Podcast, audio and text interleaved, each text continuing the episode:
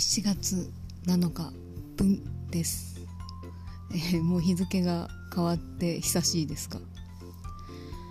えー、私今年の春ぐらいにあのまだかの国にいた時に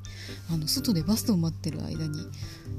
目の前の道を某ストリートビューの撮影の車が通りかかって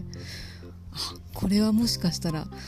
乗っちゃうかもと思ってあの密かに楽しみにしてたんですね。というのが私カナダにいた時もあのそういうパターンで、えーと、ストリートビューに乗りまして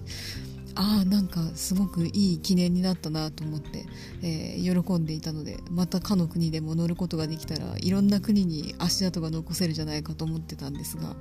えー、今日見たら更新されていたんですが乗ってませんでした地味に残念というのが今日のへこんだ出来事でした。